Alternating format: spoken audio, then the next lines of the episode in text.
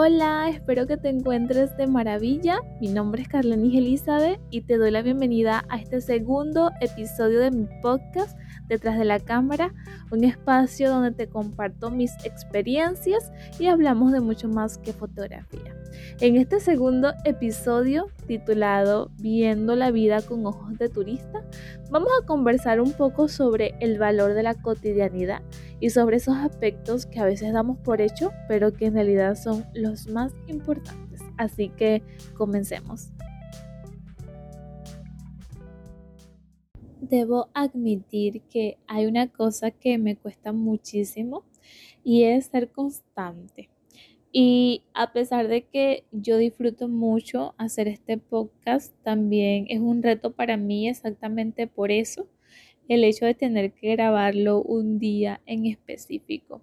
Y refiero esto porque se suponía que este episodio debía salir la semana pasada.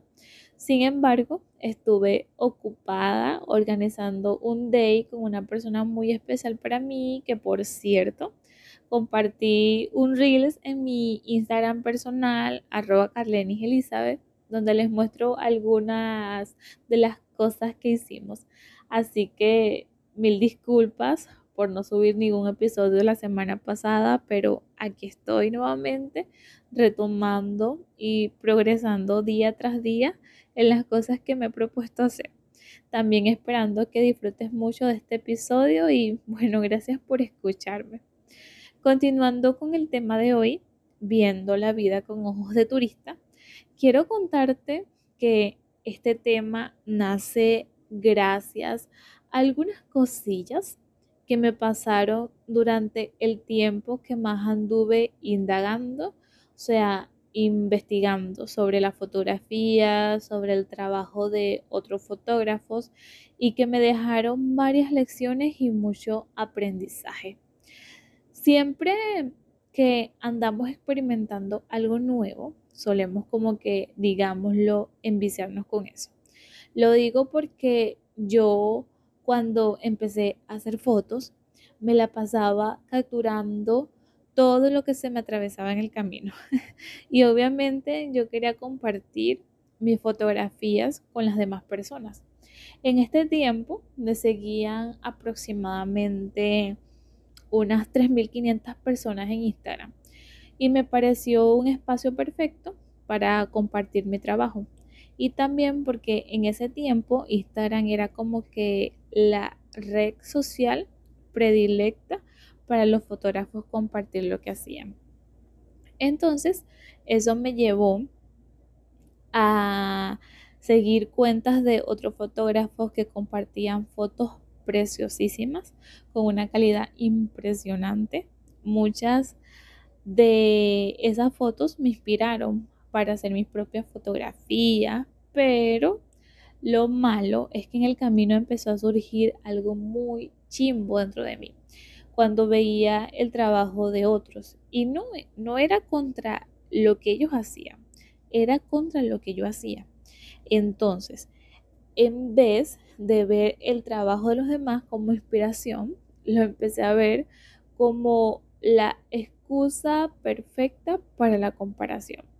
Y empezaron a venir todos estos pensamientos que si no tengo un equipo fotográfico, que si jamás lograré hacer fotos con esta cámara viejita que tengo y ese tipo de cosas que la verdad eran ciertas, pero no era la forma correcta de yo referirme a ellas. Porque la cuestión no es dónde estemos ni lo que tengamos, sino la forma en que decidimos vivir eso. Y realmente dejándome llevar por estos pensamientos distorsionados, yo estaba ignorando que el lugar en donde me encontraba, las cosas que tenía en mis manos y que me permitían compartir lo que amo hacer era un gran regalo. Y aquí quiero hablarte sobre esos aspectos de la vida que a veces damos por hecho, porque hay cosas que nos parecen tan normales como eh, tener una cama, una silla donde sentarnos, mm, una taza donde disfrutar de nuestro café que olvidamos que hay personas que no tienen la misma posibilidad de adquirirlas. Y yo empecé a reflexionar en esto un día que mi papá me llevaba a mi congregación un domingo, algo muy casual, rutinario, cotidiano. Estábamos esperando que el semáforo cambiara a luz verde para poder avanzar. En ese momento, nuestro entorno estaba muy despejado. El cielo se encontraba muy radiante, las nubes bellísimas. La verdad me pareció linda la composición de todo y decidí sacar la cámara, una cámara digital que siempre solía cargar conmigo e hice una foto de este momento. En ese día, más tarde cuando regresé a mi casa, me puse a editar algunos detalles de la foto y luego la compartí, acompañada con una frase que decía exactamente, viendo la vida con ojos de turista, que honestamente me pareció muy cliché, pero la compartí sin entender lo que realmente significaba. Y mucho menos sin imaginar que un día como hoy eso iba a ser algo que me iba a tener, que iba a tener tanta repercusión en mi vida. Pero esta frase no empieza a cobrar sentido hasta que un amigo que vive en otro país ve la foto y me envía un mensaje diciéndome que le gustaría estar aquí. O sea, lo que yo no valoraba, él lo deseaba. Y fue eso algo que conmovió mi corazón. Lo que para nosotros es algo cotidiano, normal, algo que vivimos y vemos todos los días, para un turista es algo nuevo y emocionante. Entonces, ¿por qué nosotros no decidimos ver las cosas que nos rodean con la misma magia que lo ve un turista? Y fue que entonces que desperté de la idea absurda de que necesitaba un mejor equipo o estar en un lugar diferente para hacer lo que me apasionaba y amo, que es fotografiar. La verdad es que el mejor momento para hacer lo que amas es justo ahora. Todo lo que puedes tener en este momento en tu vida, aunque tal vez no lo veas así, es extraordinario. Es un obsequio. Y la verdad es que no existirá siempre. La verdad es que lo que vemos como cotidiano no existirá siempre.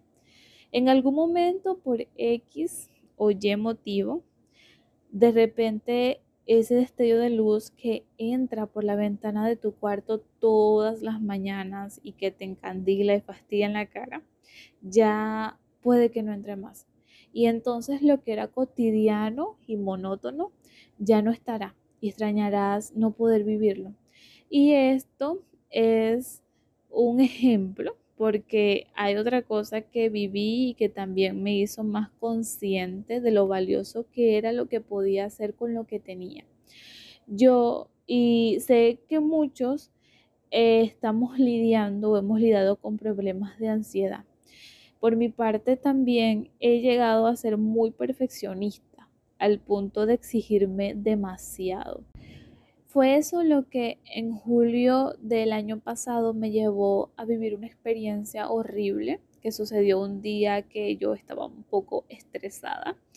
Ese estrés y cierta presión por otras cosas que yo tenía pendientes me provocaron un fuerte dolor de cabeza. Sin embargo, a pesar del dolor de cabeza, yo seguí insistente en lo que estaba haciendo entonces de pronto se comenzó a dormir mi rostro, el dolor de cabeza empeoró y el adormecimiento de pronto cubrió todo, todo mi cuerpo un instante. Yo sentía mucho dolor al punto de llorar. Entonces llamé a mi mamá como pude y me tiré en su pecho mientras ella oraba por mí. Dejé de escuchar, dejé de mirar y pensar correctamente. No me salen las palabras, quedé sin fuerzas, literalmente inconsciente. Ese día estuve a punto de sufrir un derrame cerebral, según el diagnóstico médico, provocado por una neuritis que aún padezco, pero a donde quiero llegar es que a consecuencias de ese suceso quedé con varias secuelas en mi cuerpo. Durante varias semanas perdí la movilidad en mi brazo izquierdo, no por completo, pero el lado izquierdo de mi cuerpo me costaba mucho moverlo en general. Eso me dificultó el hacer actividades que eran súper normales para mí, como vestirme con facilidad. Y aprendí que nada, nada es tan simple como para darlo por hecho. Y ya para finalizar este episodio, quiero compartirte un versículo bíblico que me gusta mucho y que se encuentra en el libro de los Salmos, capítulo 118, versículo 24. Te lo voy a leer textualmente y dice así. Este es el día que hizo Jehová. Nos gozaremos y alegraremos en él.